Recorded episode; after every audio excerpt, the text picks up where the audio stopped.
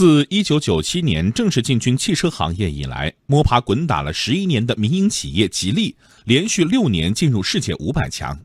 吉利旗下的沃尔沃、吉利、领克、伦敦电动汽车、远程新能源商用车等众多汽车品牌，年销售汽车一百八十二万辆，营收超过两千七百亿元，逐步走上高质量发展之路。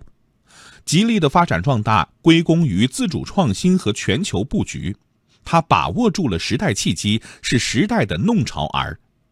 系列报道庆祝改革开放四十周年，百城百县百企调研行今天播出。吉利集团双轮驱动引领民营企业创新转型。采自央广经济之声记者张倩，浙江台记者徐景平。吕义聪是吉利集团的明星。作为一名八零后汽车技术质量员，多年来他练就了一手绝活：一辆汽车一千两百多个整装配件，他能在两天内组装出一辆车。单凭耳朵就能准确辨别四十多种声音，分别代表什么故障。而在二零零四年，吕毅聪进入吉利时，吉利还是一个社会认可度不高的品牌。进了吉利以后，社会上对我们产品、对我们品牌的不认可，一度让我觉得都是憋着一股劲。当时我心里就想，我们这代年轻人，我们这代吉利人，有没有机会能把吉利打造成让人尊敬的这个汽车品牌？呃，我们只用了十几年的努力，我们就成为了这个世界五百强企业。社会国人对我们这个吉利品牌也越来越认可。泰领克，您好，唱首歌呗。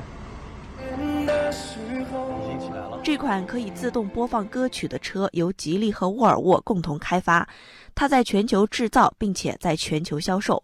二零一零年八月，吉利收购沃尔沃，这是中国汽车企业最大规模的海外并购。七年后，吉利汽车销售量达到一百二十四万辆，同比增长百分之六十三，在中国汽车品牌里排名第一。吉利汽车集团有限公司公关副总裁杨学良说。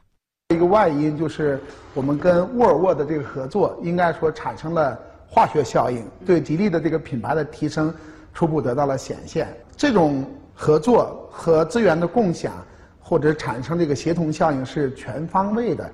吉利和沃尔沃的合作到底发生了什么化学效应呢？在位于杭州湾的吉利汽车研发中心，吉利汽车研究院人力资源部部长董大伟说。我们把一些优秀的这种外籍的这个核心的研发工程师，通过本地雇佣的方式，就把他们招聘进来，成为我们的一个员工，跟他们这个在一起工作，本身就是对我们工程师的一个培养和提升。这个研发中心引进的外籍员工有将近两百名。董事长李书福希望在这些顶尖人才的带动下，形成吉利自己的人才森林。这样的人进来呢，我们呢认为啊，就。像一个大樟树一样的，就种在我们的人才森林里边。但是呢，我们普遍成长的人才，这就像一片森林一样的，是广袤的森林啊，它必须要普遍的茁壮成长。人才是企业的核心竞争力。吉利对人才的要求是，既要有全球视野，又要有本土思维。他们希望通过和沃尔沃的合作，培养出一大批这样的工程师。吉利汽车研究总院领克研究院车型总监徐洪赞大学毕业后就来到了吉利，参与了不少车型的研发。和沃尔沃合作初期的一些事，让他意识到他们和沃尔沃工程师在研发上的巨大差异。就是正向思维跟逆向思维的区别。逆向思维就是吉利之前的模式是，嗯，通过现有的产品、现有的零部件。比如轮胎呀、发动机、变速箱，我去组成我的一个车子。正向思维意思就是说我市场上我需要这么一个车子，然后根据这个车的需求，分解到系统、分解到零部件，然后我去找供应商。改变从研发思路开始，在瑞典，吉利建立了欧洲研发中心。从2012年到2017年，吉利和沃尔沃联合开发出了 CMA 基础模块架构，在这个平台上。工程师可以把能共用的部件开发出来，灵活覆盖各种车型。